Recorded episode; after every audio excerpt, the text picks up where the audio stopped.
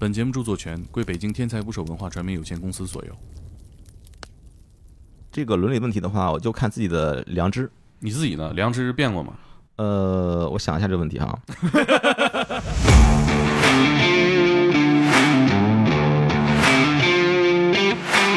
你现在年收入百万了没？我现在通过抖音差不多 谈心是谈薪资还是谈谈心情？呃谈谈。心情像话吗？谈谈谈心嘛。说猎头吧，你给他培训培训两三个月，他可以打电话了。职业咨询，我说实话，在咱们国家做的人真的不是很多。你这岗位说他妈的二十到四十五，你这区间数太大了。对，就是你的这个东西，每一个能力都是明码标价的，对我拿？十级高分，什么感觉啊？就是累呗，有什么感觉？就是他只是爽而哎，已。我我觉得受到安慰了。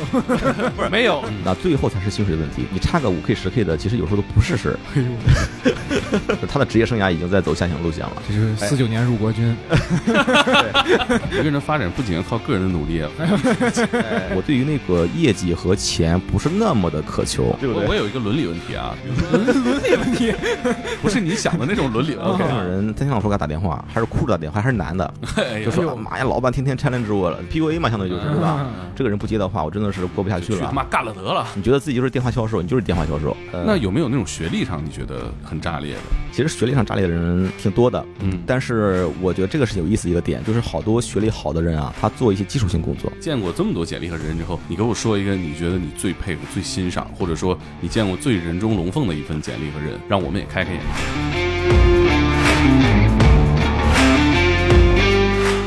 请点击订阅我的播客，拜托了。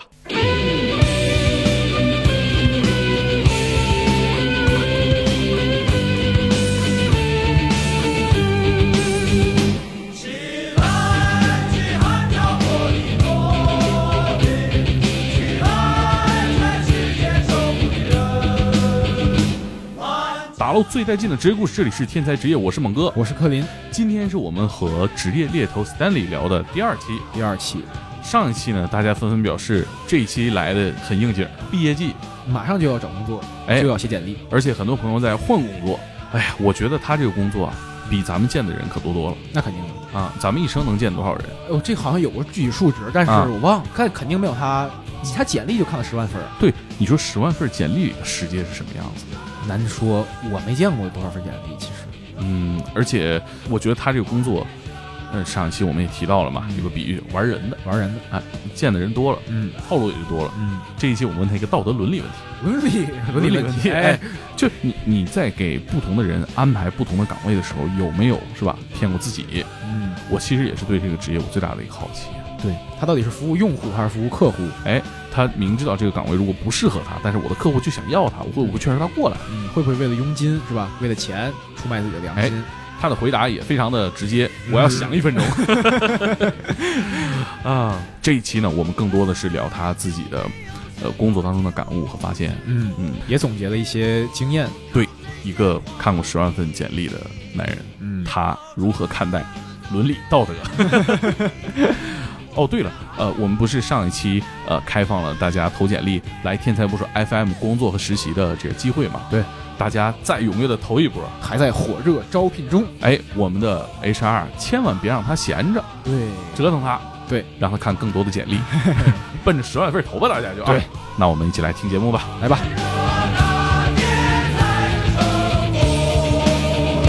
我们说回到我我认识你的方式，就在抖音上嘛。嗯，这个方式算是很主流的一种吗？那这不是，这是一个非常非主流的。你你是打哪指哪还是指哪打哪？抖音上其实呃猎头不是我的主要的商业方式嗯啊，它是一个顺带的，就是可能我在做咨询过程中发现他是比如说算法或者产品经理，我觉得他背景挺好啊，我也可能有一两个职位适合他，我就推推出去，就是随缘了。我肯定是不能靠抖音来做猎头的，我觉得，嗯呃，猎头还是得专注来做才行。嗯对对对，嗯抖音上我其实实现了我们这个行业比较难实现的一个转型，就是从一个呃猎头顾问转型到了职业发展咨询。啊、那这个两个工作的区别存在着高低之分吗？呃，我觉得不存在吧，它是两个平行的东西。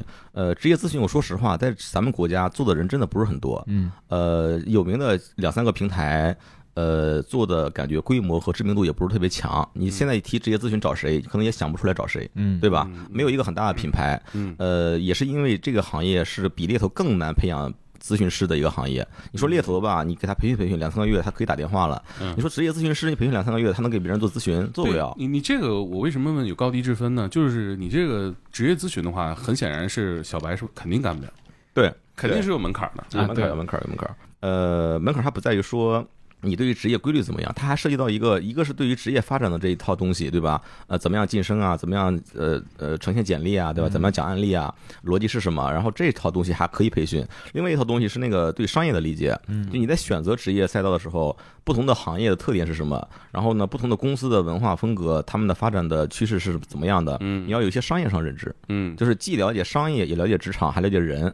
对，对我觉得这个就会涉及到一些个人的选择。嗯比如说你你会不会遇到那些问题？比如说呃，女性的这个咨询者跟你说，我现在准备要孩子了，对，哎，这这就是一个个人化的东西。很个人化的东西。嗯那这个就你你新人是干不了的。对，就是他还得有社会理解阅历，对吧？对呀、共情能力还得强。哎，是，呃，尤其是人到了中年，他跟年轻的时候的想法是有不一样了。嗯尤其是女性，对吧？对呃要看每个人不同的情况。包括现在互联网行业、媒体行业这些行业的变化是很快的，对一年之内会发生很多变化。，对对人的理解哈，我现在是三个维度。第一个是底底层的性格，嗯适合前台还是后台的工作，还还是说什么样的情况？然后第二个是他的个人的底层兴趣，就是你的啊深层次的兴趣。比如说我的兴趣是跟人打交道，嗯跟商业打交道，那有些人的兴趣跟数学打交道。有些人的兴趣是跟这个美术打交道，跟美打交道，它是不一样的。嗯啊，然后呢，呃，这是一个底层兴趣，还有一个是底层的能力模型，嗯就是你想做销售，你有没有销售的一些潜质，你的商业敏锐度够不够，对吧？你你有没有那种创新的东西，或者是你想跟内容打交道，你的你做出来的内容是不是真的是能够符合让人感兴趣的那个逻辑的？我觉得都很重要。你有没有那个内容的敏感度，对吧？我要看你的底层能力，包括你的创新能力，你的一些沟通表达能力等等，我都都要看一下。就是从你的性格、兴趣到能力都分析清楚之后，再来判断哪个方向是适合你的，可以中长期发展。我们不能只看你当下合不合适，因为好多职位你当下做都是可以做的。比如说，我现在去做一个地产中介，我也可以做，但是我中长期肯定是不合适的。嗯嗯我们要看中长期，你所有这些东西是不是符合那个东西？嗯，对对对嗯，我知道很多招聘平台上它是有一个服务是改简历，哎，对，它其实就是一个浅层的咨询服务。浅层的咨询服务，嗯，而像你们且这个就是更深层次些，要给他一些呃重要的建议。呃，对你说的那个平台的话，我本来今年跟他要做一个联合线下活动，跟他市场总监还挺熟，我跟他聊过这个问题。我说你们平台上的简历哈，因为我去年做的所有咨询里面，有几个简历是通过他们平台改完之后来找到我的。我看改的简历就是一个很中规中矩的，列举了那些标准的工作职责。啊，大概做了什么什么运营什么管理是吧？我觉得这个只是一个很简单的罗列，很简单的一个陈述，但它就像刚才我们讲的 STR 是没有完全呈现出来的。嗯呃，所以我觉得加钱。哎，对我说你来找我做的话，可能我要重新给你做一下，嗯呃，然后才更符合这个市场上选人用人的一个标准，一个真正的他给你建立判断的一个东西。嗯，对因为企业在融资的时候有个词儿叫讲故事嘛。其实你人也一样啊，你人要要去恰饭，你肯定也得把自己的故事讲好。对对对，嗯是的，嗯，呃，我我记得你这个刚刚提到说出了一本书，嗯，专门就是讲猎头故事的，里面是你呃从业这十年来的一些重要的案例。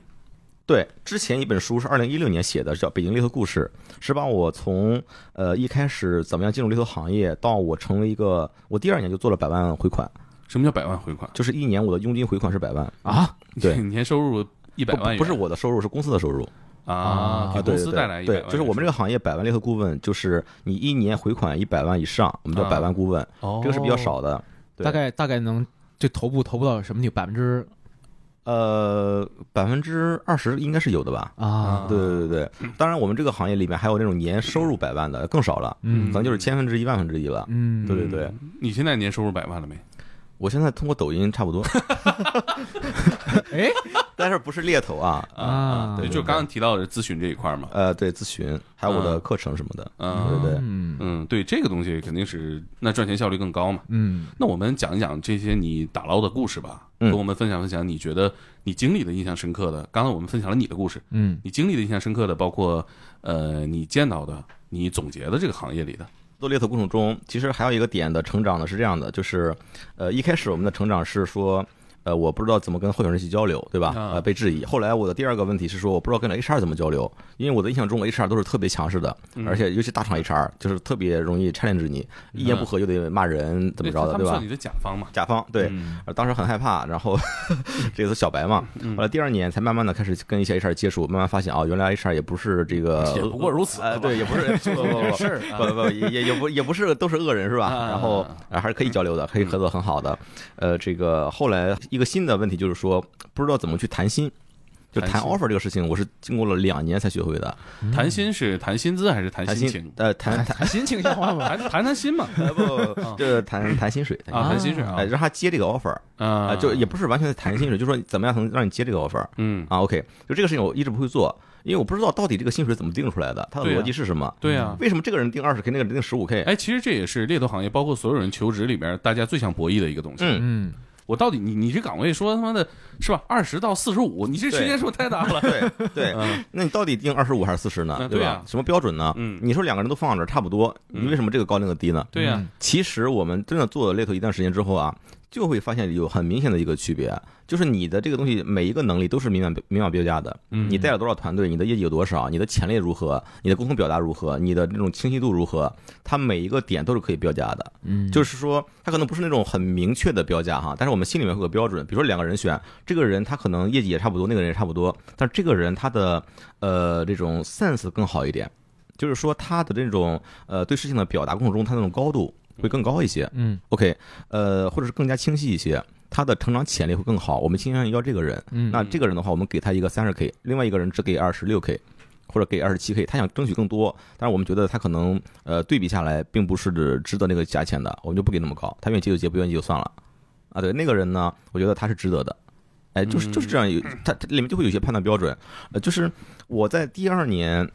呃，开始学会怎么去呃谈薪水，是因为有一次啊，我的那个猎头老大，他有一次跟一个候选人谈薪水，那时候晚上八九点了，我们在加班，是我的一个候选人，那个候选人很计较，很龟毛，就是嗯他一直在纠结，我就是要十八 k，你给我十六 k 就就是不行，哎，就这这区间的你就别纠结了，你 对，你就是你四五十你纠结一下，你对。十八 K 你纠结一下？这个过程呢，他这个薪水是不高，但是呢，他这个案例很经典，你知道吧？嗯我的 H 我的那个 leader 就在会议室里面，我听到他那打电话，打了一个多小时，啊就跟他掰扯这些点啊，一二三，你这个优势是什么？这个这个缺点是什么？然后那边的机会是什么？那边的问题是什么？你目前面临什么状况？到底怎么回事？讨论来讨论去，一直在讨论这些问题。讨论完之后，他准备接他他答应接这个 offer 了。啊，然后我那 lead 我那 leader 就特别如释重负，就叹了口气，长舒了一口气，谈成了。嗯当时我也特别兴奋，你知道吧？我终于知道了怎么谈这个薪水了。啊，你就是两个人在谈判，把所有的牌都摊开，嗯你的优势是什么？你的劣势是什么？嗯对方的优势是什么？对方的劣势是什么？都把它摊开了谈，一点一点对，最终发现你在这个谈判桌上你是劣势方，或者你是优势方。嗯你是优势方，我就给你加点薪水；你是劣势方，你有问题，你来这边呢，是我给你机会，不是不是说我一定要求着你来，嗯那我就给你少点儿没关系，嗯，对吧？就看你接不接，除非我特别想要你，我觉得你这人特别好，同类型的市场上也没有别的人了，我可以给考虑再给你加一点。如果有别的人，马上你就不给你加了，嗯，而且你的薪水是在我们的薪水范围之内的，对吧？我这个薪水的范围就是十十十五 k 到二十 k，你呢是比较资深，但是没有过到我们那个上限，而且你的潜力是有限的，我们就给你十六 k，就不能再高了。就是它里面是有很多考量因素在里面，哎，这个因素加一点，那个因素减一点，这个东西加一点，那个因素减一点，嗯最终呈现一个案例，就是十六 k。你这个人选呢，他真的是特别计较这些钱，我给你加一 k 最多了，不能再加了，嗯十七 k 定了，然后他也就别纠结了，因为你的问题自己也知道，对吧？你也不是说一个百分之百的人选。呃，你是一个七十分或者七十五分的人选，嗯那就接受这个薪水，你就过来就可以了。哎，可是你你你作为猎头，你是掌握这个区间的吗？你有这个裁量权就区间，尤其是越成熟的大厂，区间越明确。啊，就会给你这个区间啊、对你比如说阿里巴巴 P 六、P 七、P 八、P 九啊，它每个职级都有对应的薪水，啊对吧？这比较透明了。哎，比较透明那。可是它这个区间给你了，你比如说你有呃这个五 K 的空间可以谈，那这个你把这个价钱压下来了，算你的业绩吗？啊，不算。这个空间不是说猎头可以谈，而是说，呃，什么薪水是符合双方都能够满意的一个平衡点。哦，就是我们这个谈判过程中，这个平衡点是什么？嗯对，把所有的牌都摊开之后，呃，他想要更高一点，那个想要压低一点，嗯。中间达成一个平衡，嗯。双方都接受了，这个点我们要找到。嗯，我们的目标不是说让候选人多谈点或者少谈点，而是说首先要保证这个 offer 能谈成。嗯。嗯。你谈不成的话，我们的佣金拿不着，对吧？嗯。谈成了以后，我们尽量把它多谈一点，我们的佣金也高一点，它还更好入职一些，嗯，客户那边更稳妥一些，但是不是无限制的去往上加价。懂。嗯啊、对，所以这个最终的这个价格的定价权，也不叫定价权嘛，工资的这个嗯，呃决就是具体数量的决定者还是用人方。还是用人方，嗯，对，，但是用人方会参考市场的一个综合判断，也会根据整个市场人才的分布和流动。哎是的是的啊那就是定价权嘛，还是供需关系嘛。对，还是供需关系人物。化的说，我举个例子，我比如比如说啊，就是他会去局部里面会有不同，比如说算法工程师，嗯算法工程师在行互联网行业里面非常稀缺，嗯呃，算法工程师有一定的话语权、定价权，对，啊。呃，他同时手里面会拿四五个 offer，嗯。甚至于拿十几个 offer 都不都不奇怪，嗯。那我就要对比了，哦，哎，我我我拿这么多，你能不能多给我点儿，对吧？对对对我拿，十几个 offer 什么感觉啊？哎，就是就是累呗，有什么感觉？累，你你拿凡尔赛啊，你拿一百个 offer 也只能选一个呀，对不对？啊那没有意义。他选择的成本更高了，呃，对，就是他只是爽而已。我我觉得受到安慰了吗？不是没有，我白痴啊，这就能安慰我。就是他就是爽而已嗯啊！就我就想看看我在市场拿多少机会，对吧？嗯所有人都求着我让我入职，这种感觉很爽。他们这，你像你说拿十多个 offer 这种情况，大概收入会是什么区间？这个收入其实没有太大关系哈，他可能四五十万也是拿十几个 offer，他一百多万也可以拿十几个 offer，就看愿不愿意有时间去面试了。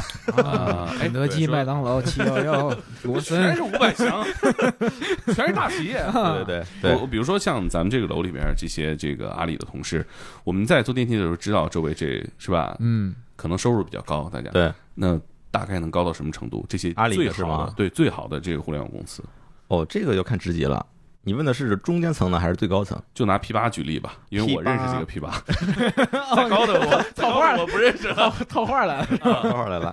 呃，P 八也很透明哈，你现在百度一下都能查着。P 八大概就是在一百呃二三十最低的哈，嗯呃就是正常就是一百四五起，嗯完了最高的话到二百或者二百出头，嗯他们都挣这么多钱了，呃，但是正常就是一百四五左右是合理的，二百就属于是老 P 八了，你知道吧？啊。我给你一个平衡哈，就是啊。拿到二百多万的 P 八呢，就是升不上去，就是只能拿这么多钱，嗯嗯呃，这个没没平衡啊，这个没平衡。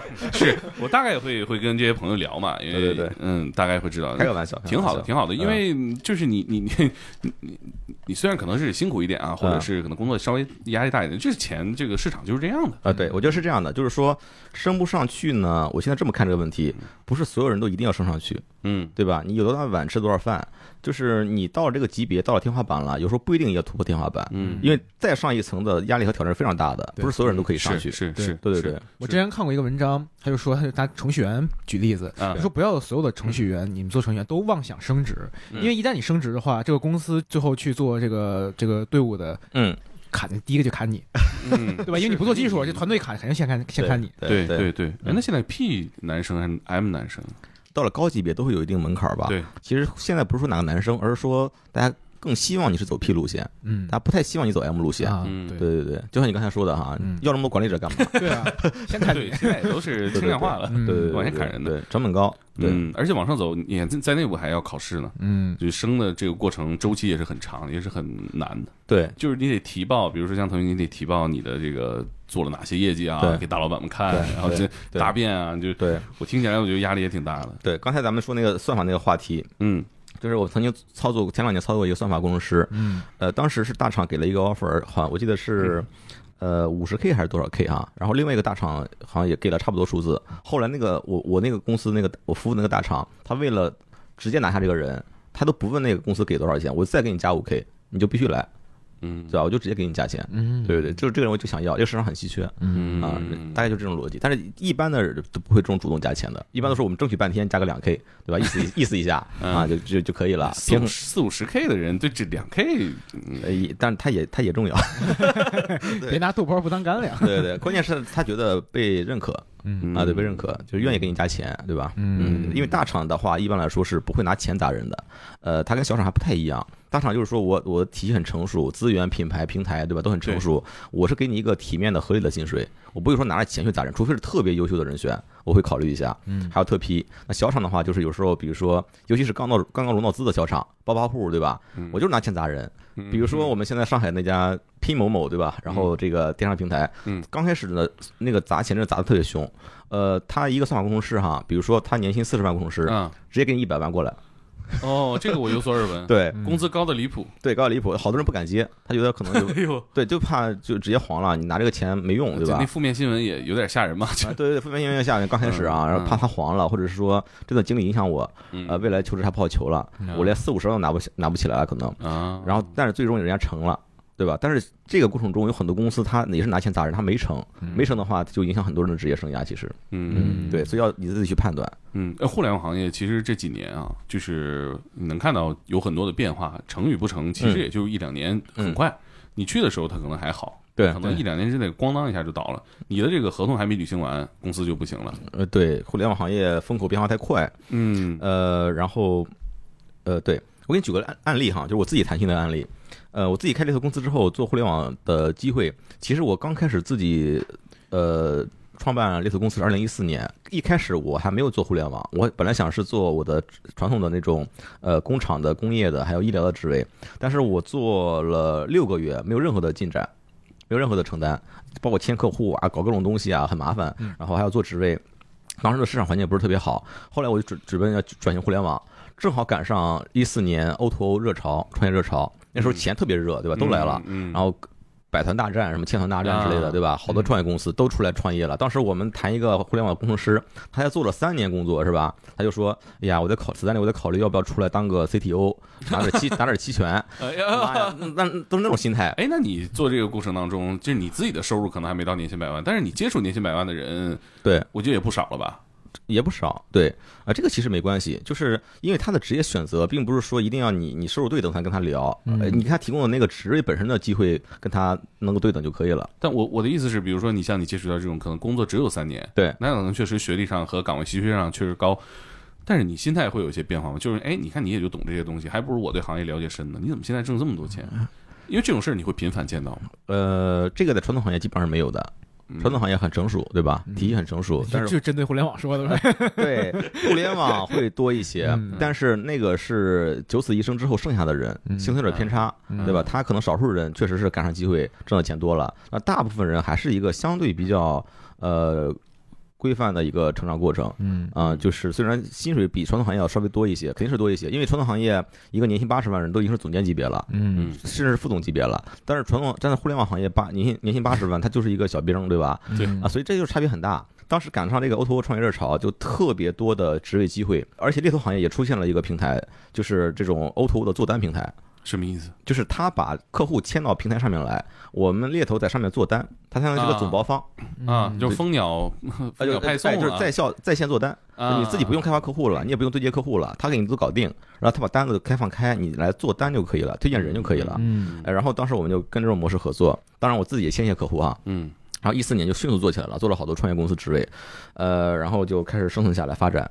呃，那个时候有个案例可以分享一下，就是我我怎么谈心的。当时我们有个小顾问，他找了一人，呃，是在一个传统的老牌互联网公司做那个客户端产品经理，嗯然后他他是清华的，清华本科，然后待了大概四五年，挺稳定的。然后呢，当时给他推荐了另外一家互联网独角兽。他在老牌那个公司的话，拿的薪水并不高，那时候也就只有十八九 K 可能。嗯呃，然后呢，新公司的话，当时还给他降了点薪，啊，对，可能就给个十十十七八 K，但是那边的福利待遇很好，然后呃，它是一个创新项目，做创新项目，让他全部操盘，给他很大空间，哦哎，做成的话加薪幅度很大，嗯呃，是这样一个职位。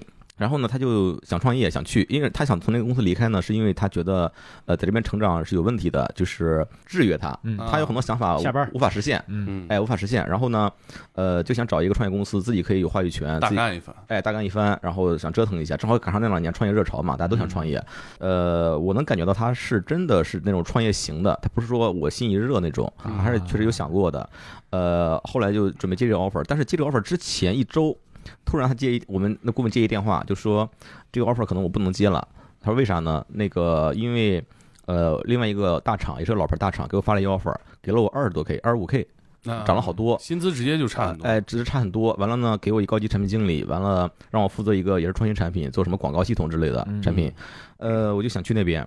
哎，当时我们那小顾问脸都白了哈，就突然之间插这一杠子这儿跳。单了哎，对，跳单了，这是他第一个单 啊！啊啊，对，然后想起了当年，哎，对，想起了当年我，哎，但是这次我给他解决了，啊就是我我说那个你你把电话给我，对吧？然后我跟他聊，因为这个人当时我自己跟过啊啊，，然后呢，我跟他聊，我就说，呃，第一个呢，你去这家老牌的这呃新的这个公司是吧？薪水是给给高了，但是他跟你之前这家公司其实风格和那个状况非常像，他也是很多老员工。你去这个职位的话，他也不是你一个人说了算，你也只是一个螺丝钉职位，嗯只是薪水高了一点，相当于是你从原来这公司又去了一个类似的公司，嗯对吧？你的你的痛点没有解决嗯，不是你的跳槽初衷。你如果真的想跳槽的话，你不会选择这样一个平台跳槽的。你现在只是被当下的薪水一下子觉得差很多，对吧？砸住了哎，砸砸中了。完了呢，觉得是这样的。呃，另外一个呢，你是想想创业的，然后这个想法一定是存在的。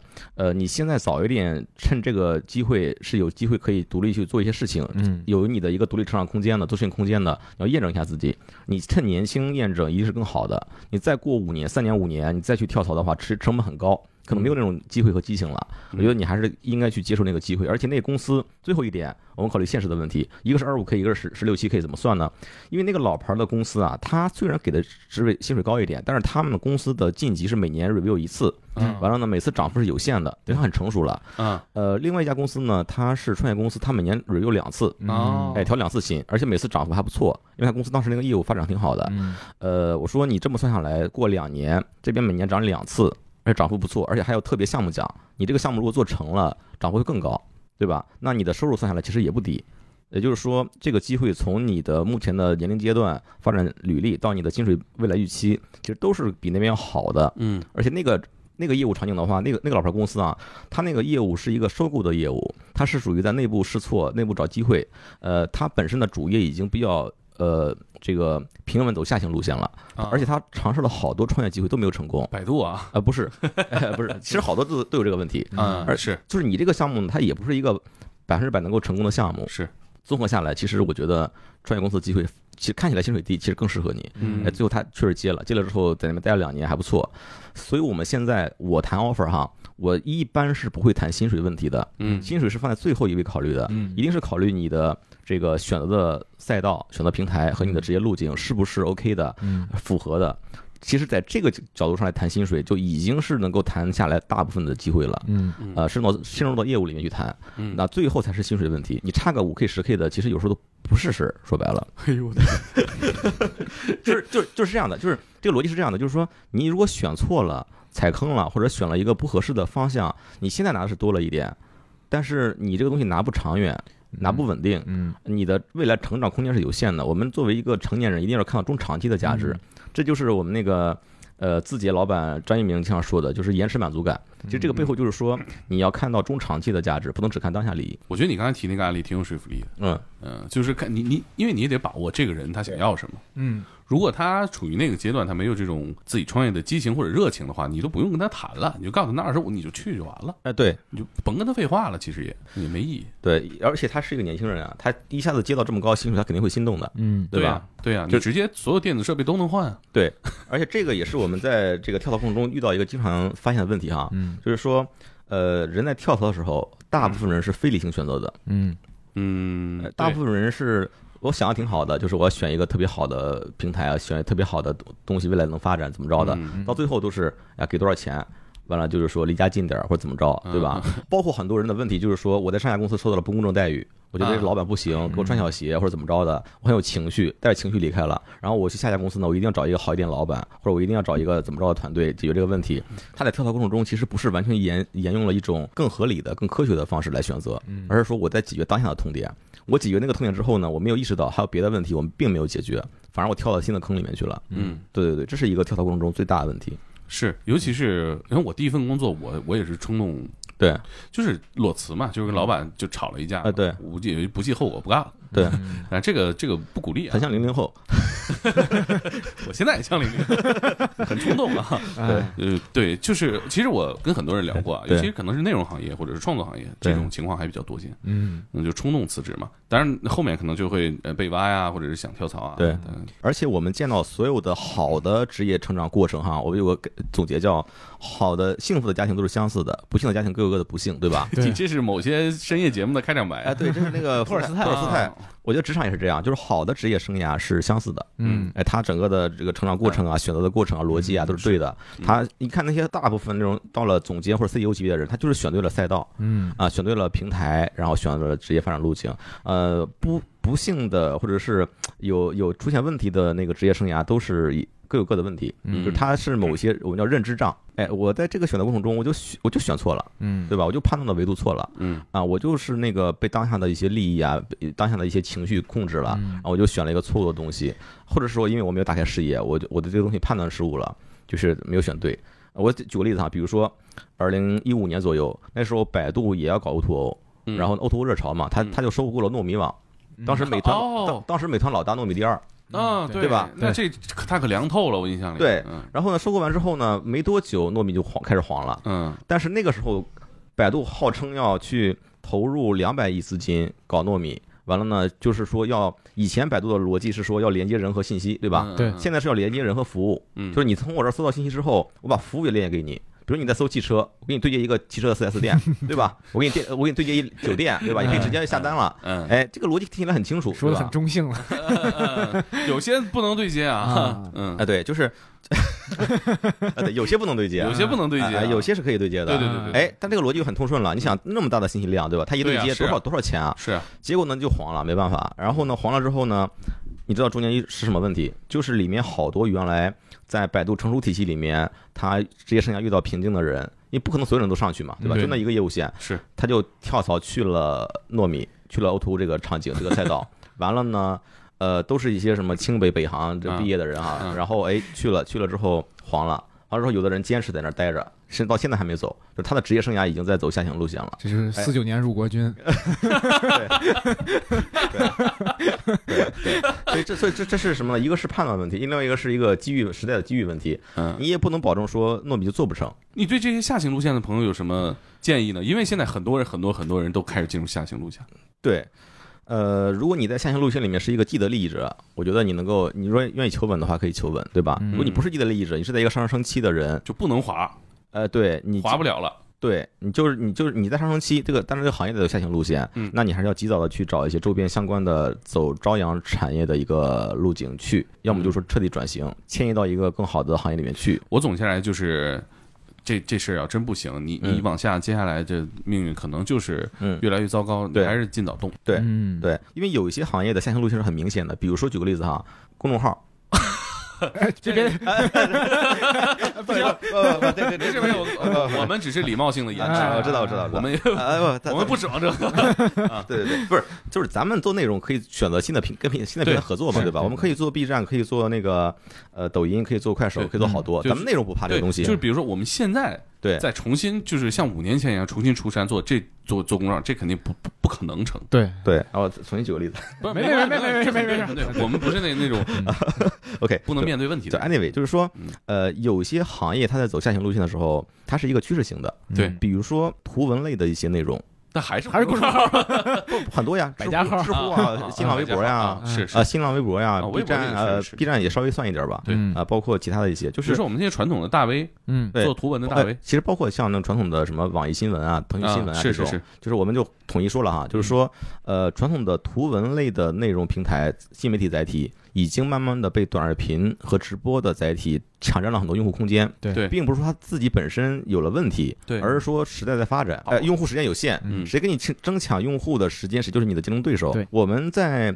最开始最好的媒体就是像传统的门户网站，嗯。对吧？嗯后来是成了微博，嗯。后来是成了公众号，对。最新的新媒体就是抖音、快手。嗯嗯。我们现在统一新媒体叫两位一抖，对吧？对对对，两两位一抖。嗯，但是呢，你未来还有新媒体，嗯。对吧？就是你一定要选择一个符合未来五到十年中长期发展的一个赛道才可以。嗯我们现在，我我今年跟很多人做咨询，有做那个专门做公众号运营的，嗯呃，有做那种呃传统电商的，什么淘宝啊、什么京东啊，或者是一些传统的行业的，就是有些行业明显感觉到是在走下行路线，嗯它的成本越来越高了，它的利润越来越薄了，嗯它就是很难去扭转这个东西。对那你要想到用户去了哪里。然后呢，新的流量去了哪里？商业去了哪里？我们去年有几个案例，就是从传统的呃这个这种雀巢啊，或者是传统的联合利华呀这种呃快消品公司、食品公司，跳去了抖音，跳去了阿里巴巴。完了，啊，哎啊快消都不行了，现在对，他不是他不是说不行了，嗯他是说呃新的直播电商出来了。对啊直播电商是一个在快速发展的机会，他要想让他的职业生涯有一个快速的上升，他要跟得上时代趋势。这个东西是真的是里面有很多很多事情可以做，你随便做点事情都是很亮眼的东西。快销公司已经抢不到好的年轻人了。嗯，之前那是最好的北大的，他愿意去可口可乐，嗯愿意去宝洁，现在肯定不愿意去了。对嗯，就是呃，一个好的职业发展一定是跟着时代的赛道的变化来去选择的。就是以前是铁饭碗，后来是五百强，嗯对吧？在现在的可能就是一些民营的独角兽嗯等等等等，就是它是在随着时代变化在选择的。嗯一个人的发展不仅要靠个人的努力，还 要踩对点儿，对嗯这点儿很重要。哎，那你在见过这么多简历和人之后，你给我说一个你觉得你最佩服、最欣赏，或者说你见过最人中龙凤的一份简历和人，嗯，让我们也开开眼界。你看到他会自惭形秽那种，我有时候看到那种学历表达，我就觉得我就是个垃圾。你有没有这种时候？有，但是有点过于具体了，方便啊谈吗？不方便说是吗？其实我遇到过一个我印象非常深刻的人，我现在加了他微信，他现在是在一家那个互联网的大的独角兽，嗯大家一说肯定都知道哈，嗯，就是，呃，他最开始是在呃一家呃外资的出行的互联网平台，哦哎，在在那儿做中国区的一个市场的一个角色，公司，嗯哎，，number 呃对，然后他从那边离开了之后呢，就进入这家独角兽。哎，我跟他聊过一次，他整个的履历是很优秀的，这个不说了。呃，他更让我吃惊的就是说他整个的对业务的洞察，他谈吐的清晰度、那种流畅度、那种犀利度特别强。一个女生，然后呢哦，聊完之后，我觉得真的是他去面什么职位都能成那种感觉。然后我跟他聊完这次之后，呃，过了大概半年左右时间，他就升了两级。他现在是那个公司的一个某个业务的总经理的职位。半年升两级，对，啊他升的特别快，就是他当时对那个业务的理解力、那种洞察啊、那种提炼，我觉得是特别呃让人眼前一亮的。嗯那个业务是一个新业务，但是他对那个业务的这种呃熟稔程度，感觉他已经做了七八年一样，就那种感觉，就非常了解这个业务到底怎么回事儿。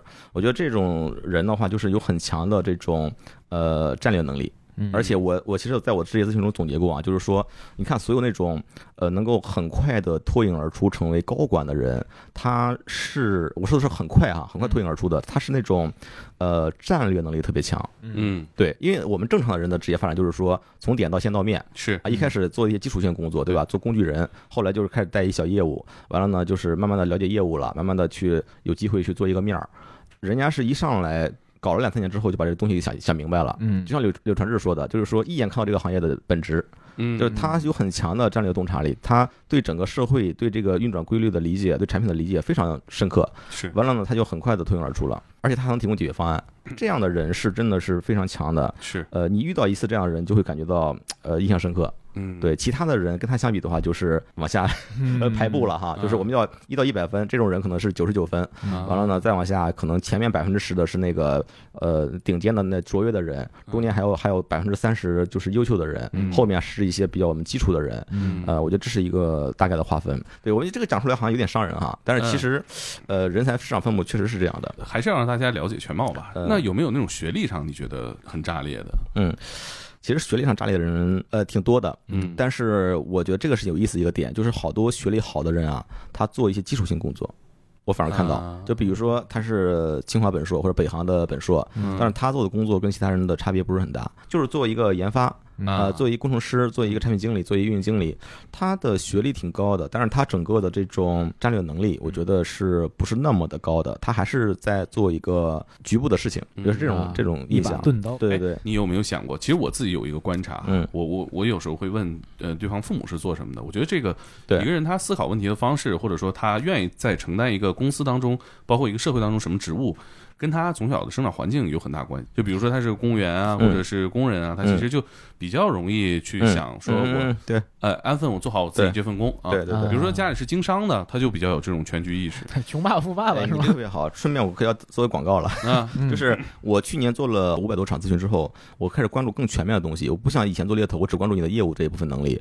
呃，我去做咨询过程中，我聊了每一个人他的家庭背景，就是你的父母在做什么。嗯这是个重要的问题。呃我觉得是一个重要问题，就是你的父母是做什么的？是在体制内，还是在企业里面，还是自己做生意？嗯包括你的大学专业是是你按照兴趣选的吗？我可以告诉你，百分之八十的人不是按兴趣选的，尤其是我们八零后，嗯，大部分人是不是按兴趣选的？父母选啊，对，就是他他不懂，选完了百分之八十人是不喜欢的嗯啊，然后这是一个常态。然后他的父母呢，我觉得有一部分人他的头脑灵活，天赋性的，他父母完全跟那个没关系，他自己感兴趣，他自己去学，自己去看哎，很有这种很有主见。呃，其实包括我自己也是，我父母跟经商没有关系，嗯然后呢，我自己就喜欢去大学期间读各种财经类的呀、嗯经管类的嗯啊，这是个人兴趣。然后还有一部分人呢，他是父母做生意，或者父母是政府人员吧，可能有一定的权利等等，对他的教育会呃更强一些。那他从小的话培养的启蒙的比较早，嗯那他对人的理解，他对这种社会关系的理解会更加强一些。他真的是在大学期间很容易就成为一个什么学生会主席啊，或者怎么样，他很擅长于做这些东西。嗯他理解这个东西，完了呢，呃，他也知道怎么组织资源、整合资源啊，他去搞点小生意啊、创个业呀、他知道怎么去把这些东西弄清楚，对吧？每个人的需求是什么，每个人利益是什么，他能够想清楚，呃，这个会帮助他们在职场中发展的更好一些。我发现这个问题也是在我自己工作当中总结的时候发现的。嗯对，就是我我会发现，就是父母给的优点和缺点，嗯你慢慢会在你的职场工作当中，你会慢慢的摸清楚，对你哪些是来自于家庭的。嗯对吧然后你其实你上大学和你呃最初的工作就是要。开发你自己新的东西，你要找到你自己的优点和缺点，然后你把父母给的一些不好的东西，你放弃掉，你丢掉，是吧？我嗯。我有一年我就，呃，跟我妈说，我说，哎，我我发现我有很多缺点是嗯。是你以后把哪哪哪个给的，我有优点是你们给的。哎，嗯。他说你还想过这个问题呢？对，我说是因为我现在看出来了，我就遇到瓶颈的时候，对对我就发现就对对对，突破了这个之后，你就会开发你自己的新东西。哎是如果你三十岁，你快四十岁了，你说，哎呀，我这个发展目前，还是我父母的原因耽误我了，我觉得这你不能这么说吧？呃，我在去年做完这些咨询之后呢，我觉得通过我的一对一的咨询，可以解决一个当下的问题，比如说职业选择嗯啊、选 offer、面试策略等等。呃，但是呢，不能解决全部的问题，所以我孵化了一个新的平台，叫指引力，嗯。也是在咱们公众号上。嗯，叫什么？呃，指引。职业的职啊，地球引力的引力，啊呃，指引力。就是说，呃，我去邀请了不同行业和职业的高管来分享他们的职业发展过程，也像咱们今天一样，我去访谈他，而且是一个视频访谈，然后我来聊他的家庭，聊他的大学中间的一些经历，或者是怎么样去参加了一个创业项目啊。就直接把经历客观的给大家。哎，对，包括他进入职场之前是怎么思考的，怎么选择的，去了之后经历了哪些事情，然后呢，进入了自己的正轨之后是怎么样一步一步的脱颖而出的。嗯，比如说他做了一个项目，是一个创业项目，怎么做的？为什么这么做？嗯，然后呢，进入管理层之后，他是怎么带团队的？管理团队的过程中遇到什么问题，怎么解决的？怎么线上管理的？然后他对业务的理解是怎么样的？包括他去了成为一个总监、一个副总裁之后，他又是怎么去看待这个事情？怎么搭建一个更大的团队？我来一步一步的把所有的经历都挖掘出来。我们现在已经上线了十几期了，这是个付费内容吗？付费内容，嗯价格很低，嗯价格我们就二三百块钱，啊对，呃，看全部还是一期看全部。啊订阅制的呃，对，就是一年，啊？但我们希望是更多的人去普惠它。嗯啊，对，不是一个说我们收两三千块钱，对吧？就少数人能看，嗯是普惠它，然后呢，让更多的人具备更通透的一个职业发展的理解。嗯。呃，因为我觉得啊，就是说职业发展中遇到很多问题，就是刚才我讲一个问题叫认知障，嗯，就是你不知道到底应该怎么选。对就是不知道自己不知道，对，这就是认知障，就是说也没有一个过来人给你指指路，给你分享分享他的经历，这种很少机会。但是我有这种资源，嗯。我可以请很多人过来人，尤其是非常聪明的那部分，百分之二十甚至百分之五的那帮人，嗯。来给你讲一讲他是怎么思考问题的。啊，哎，他是怎么样一步一步过来的？他踩过哪些坑，你就别踩了。嗯完了，他是怎么成长的？他那个思路是可以借鉴的，嗯完全是可以迁移的。嗯而且是从产品销售、市场到后台的研发，到那个供应链，看起来职位不同哈，但他成长的逻辑是完全一样的。其实，包括创新的逻辑都一样。比如说用户思维，无论是供应链也好，还是说呃研发人员也好，还是销售人员也好，最终创新的落地点都是用户，怎么满足用户需求，怎么解决用户痛点，嗯这是基本的逻辑。嗯包括很多人他说我一直在一线的职位上来来回回逛，我不知道怎么成长。我既不知道怎么成为一个管理者，我也不知道怎么去建立我的职业深度。嗯其实我们在这个过程中给他解答，你这个人是怎么成为一个专家的？为什么你是专家？嗯对吧？你是怎么思考问题的？嗯那那你是一个高管，你对业务的理解和创新是怎么回事儿？嗯你怎么样根据对业务的理解，能够搭建一个团队，然后带着他一起实现你的想法？嗯哎，我们一个一个给你呈现出来。我觉得这是我们职业领要做的事情，就是给你看到这个职业的全貌。嗯哎，我忽然想到啊，就比如说，你看你原来做的，像你最早还要打电话，然后慢慢的到有一些线上的沟通，到现在你做咨询，其实这个是根据你的呃沟通方式或者说是呃交往方式改变的、演变的。嗯那你自己在做这件事情的时候，有过什么职业目标吗？比如说我们在跟很给很多人做嗯这个职业的咨询的时候，对或者说建议的时候，对，你要找到你的目标，咱不说梦想吧，嗯嗯嗯至少你要有个职业理想。OK，那你做猎头的时候有这个吗？呃，我做猎头前几年的话，我就想成为百万猎头。对，就就就钱很重对要。，尤其是我在第二年、第三年成为百万猎头之后啊，我经过了一一段时间迷茫。那时候我觉得好像没有目标了，呃不是不是，也不是说没有目标了啊，就是说觉得不知道下一步该干嘛啊，了。除了挣钱，不知道该干想啥了啊，对，然后而而且第三年的时候遇到一次寒冬期，也没有怎么挣钱，啊，更迷茫了。钱儿也没了。呃，钱也没了，然后挺迷茫。后来就是说自己做了一个公司之后，就想搭一团队，嗯小而美团队，然后能产出多少钱，呃，做起来也没有太中长期的大的目标。你看你现在你是到了一个新的池子里去了，哎，是的，但是现在我有了我自己的更强的使命感。呃，因为其实我跟好多猎头的老板也好，顾问也好，有一个差别，我觉得哈，就是我对于那个业绩和钱不是那么的渴求。虽然我是讲求目标感的，但是我好像没有说一定要为了钱每天要打多少电话，然后出多少单子。好多猎头确实有这种能力的，其实还挺羡慕他们的。我就是这个月要开三十万单，我就要开。呃，但是呢，我在做咨询过程中，我觉得现在很有幸福感。就是说我在帮助人，而且呢，我的这种工作方式转变了。我以前打电话是我打一千个电话，有两百个人接，我跟里面的一百个人深度交流，推荐出来五个人，中间百分之九百九十的人都是失败的，嗯对吧？都是挫败。我现在呢是每个电话都有价值，所以我的这个逻辑发生变化了，每一个电话都有价值。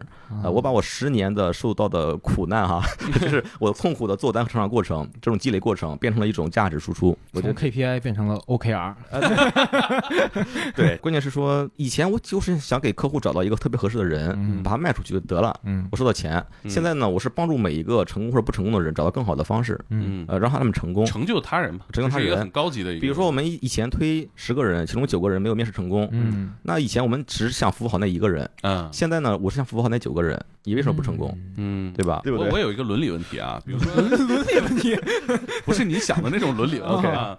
比如说你呃收到一个人的简历，那你的工作就是要让这个这两家这两个方向 match 上。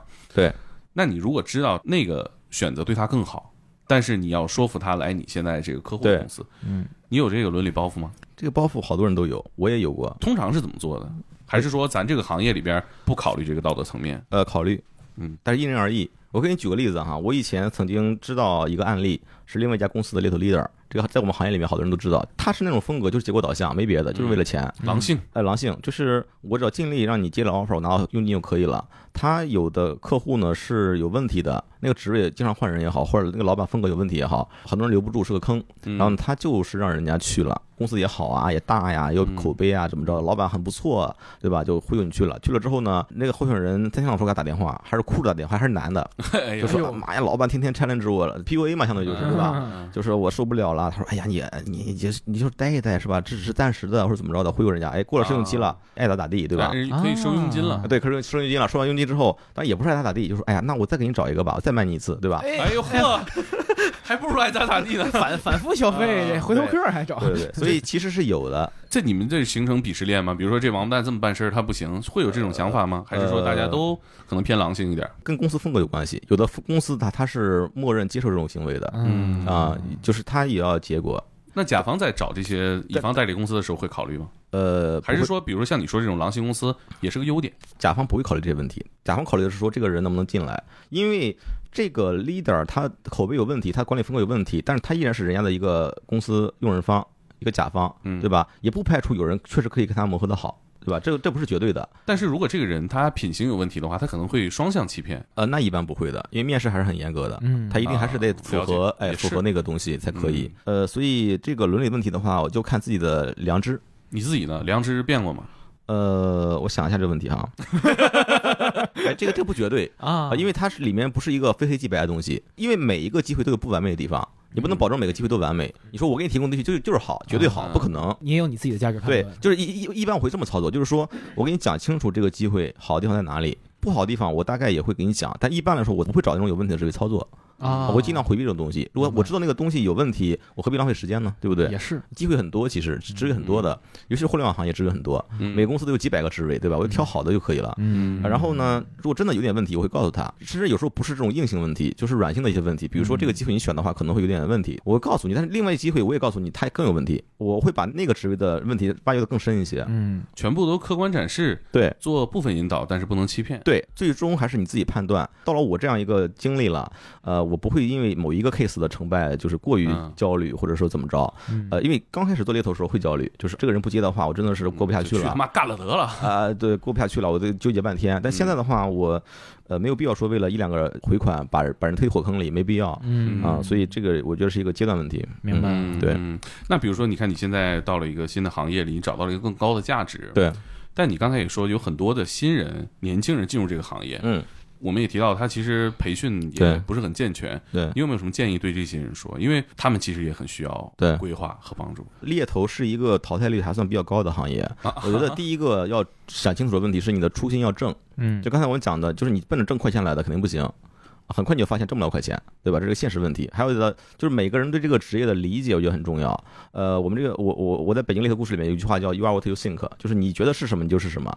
你觉得自己是一个做大单的人，就是做大单的人；你觉得自己就是电话销售，你就是电话销售，对吧？你对自己的这个职业的理解是什么就是什么。所以我觉得第一个你要正确理解猎头到底在提供什么价值，你能够提供什么价值，这个很重要。其实像你自己说，听到百万年薪你就去了，这这是一个冲动行为。哎，对，就是我看到了他高收入的一面，当然我也分析了别的，就是我比如说跟人打交道啊啊、专业性的咨询嗯啊、我比较喜欢这种场景。然后我觉得我包括它里面需要做一些商业性的沟通，我也很喜欢研究商业嗯啊、我都适合，我就来了。我觉得我是可以提供价值的，而且我做好了准备，我知道猎头很难啊、我知道它需要时间，我都做好准备了。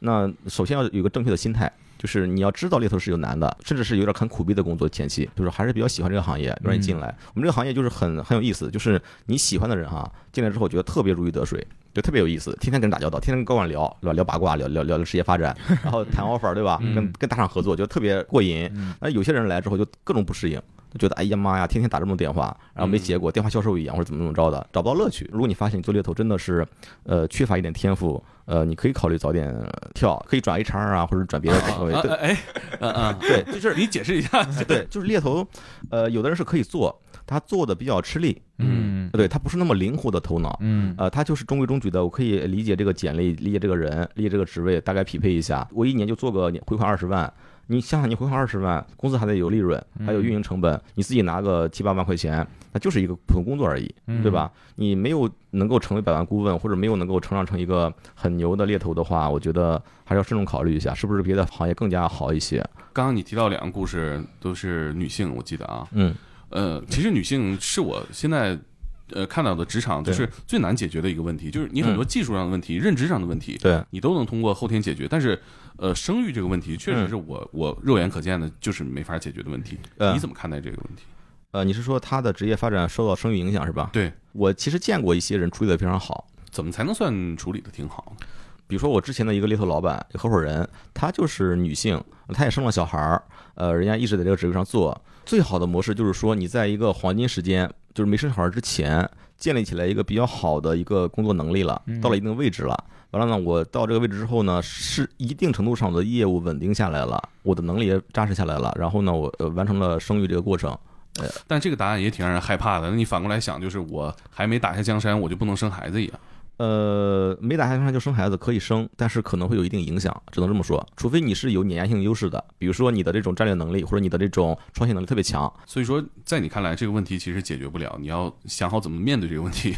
对，你这个职业层面解决不了这个社会问题，你可能只能给出一些切实的为自己利益着想的建议。嗯。因因为我自己也遇到这个问题啊，我现在有小孩啊，啊，你小孩多大？我小孩上幼儿园，嗯，那你自己创业也也还好吧？但但是但是我老婆本来收入也还可以，嗯，但她现在就照顾小孩儿。其新阶段的其实我看到好多宝妈，嗯，他们好多人啊，在那种社群里面，就是搞找兼职啊，嗯。或者是搞一个什么样的轻松一点、微商啊。哎微商啊、轻松一点工作呀，呃，就是有很大一部分这种这种人群的，嗯。就是他因为家照顾家里小孩，甚至是二胎，他不得不去全职做宝妈，啊，哎，然后呢脱离了职场。呃，是有很多案例的，还有很去年有很多人找我，不是很多吧，大概有四五个人找我，他就是，呃，在家全职带孩子，有的少的带了一两年，多的带七八年，他想重新回到职场，啊他，说，哎，我应该怎么做？嗯怎么去写简历？怎么去投递？哪些方向是可以的？来找我做咨询，嗯，这种案例是有的。结果怎么样呢？就你找你的这些，你如果能够延续之前的职业路径，有一定的经验和积累，还是有可能回来的。如果不延续的话，呃，只能是找一个嗯一般性的工作。等于说还是确实要倒退不少。对，要倒退一些，这个就是一个家庭的选择了。你的小孩儿你忽略掉的话，未来的问题更大，是，对吧？嗯你说你挣钱了，两人都挣钱了，小孩儿没人管，嗯，那小孩儿长大了，他的职业生涯有问题，嗯那你说谁负责？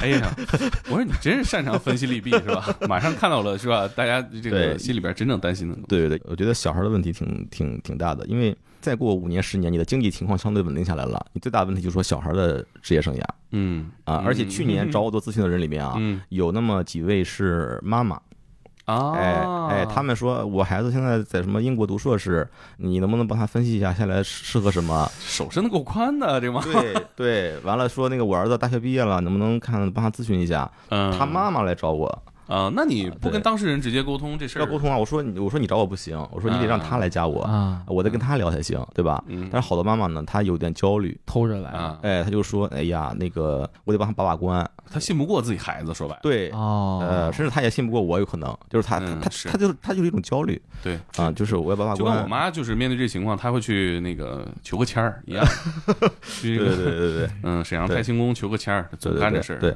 而且这种这种找到我之后，我一般会说我说，嗯，他已经是成年人了，嗯，对吧？他要为自己的负责，嗯因为他这妈妈的心里还停留在一种有点计划经济的感觉啊啊，给孩子找一工作怎么着的 啊，他的思路不是这种市场化的思路。嗯啊呃，就是市场有什么机会，我怎么选择，对吧？可能有很多不确定性，他是他是希望确定性，啊，对他为不确定性焦虑。我花钱送你出国留学，回来了不是上外边打工去，我得让你干正经工作。对孩子大了，你父母手伸的太长，肯定是有问题的。嗯啊，我我好多问题都是临时想出来哎，的。对，就是就刚才咱们聊那个问题，就是你你这个女性呃怎么样平衡家庭问题？我觉得家庭是一个战略，嗯，呃，你的小孩儿是一个你的战略，嗯你不能忽略小孩儿的成长。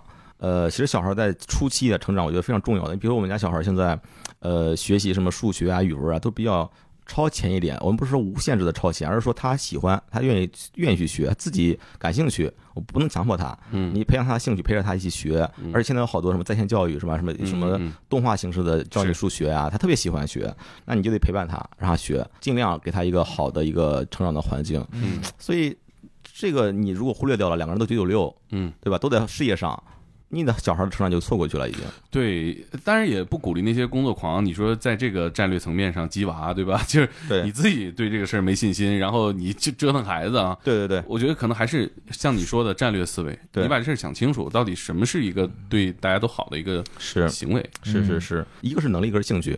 他如果能学，他愿意学，就让他学，不用不用给他限制，吃力了。不要给他强硬的去灌输，或者提前给他拔苗助长，没有必要。是，呃，然后呢，顺其自然，同时慢慢的，就像我们做我我做职业生涯咨询哈，可能我未来会对他慢慢的去引导一些他的兴趣方向，嗯去观察他兴趣方向，给他一些创造一些机会，嗯等等等等。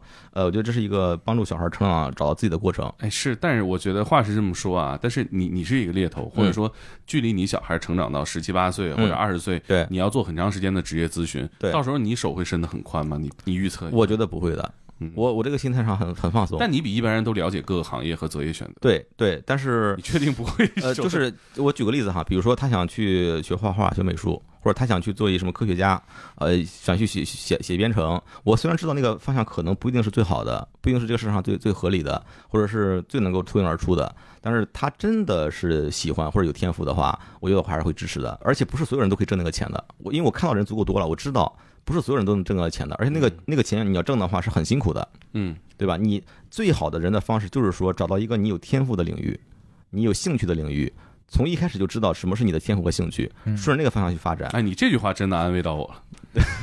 安慰到你了，还是不信呗？不是不是，那前面那个 是吧？嗯，对，就是嗯就是你的兴趣和天赋就是最重要的。嗯一个人每个人都带着使命和天赋来的，但好多人就已经忽略掉了。嗯嗯，对对对是是，我觉得像你见了这么多人，做了这么多的咨询和建议，对，如果是这样的观点的话，我觉得还还挺好。嗯，对，最后的结论说，那其实你的快乐，嗯，也不用完全来自于职业本身。对，我觉得还挺开心的。是嗯，如果你你的结论是职业快乐，你生活就快乐，大家就是鸡血干这个事儿，我反而有点焦虑。是是是是 是，嗯那最后我们也跟大家说一下你抖音的这号的名字吧，省得用户一定会问的啊。嗯我觉得如果你听到这儿了，你你你就自己搜就好了，就就别再问了啊。嗯，好的。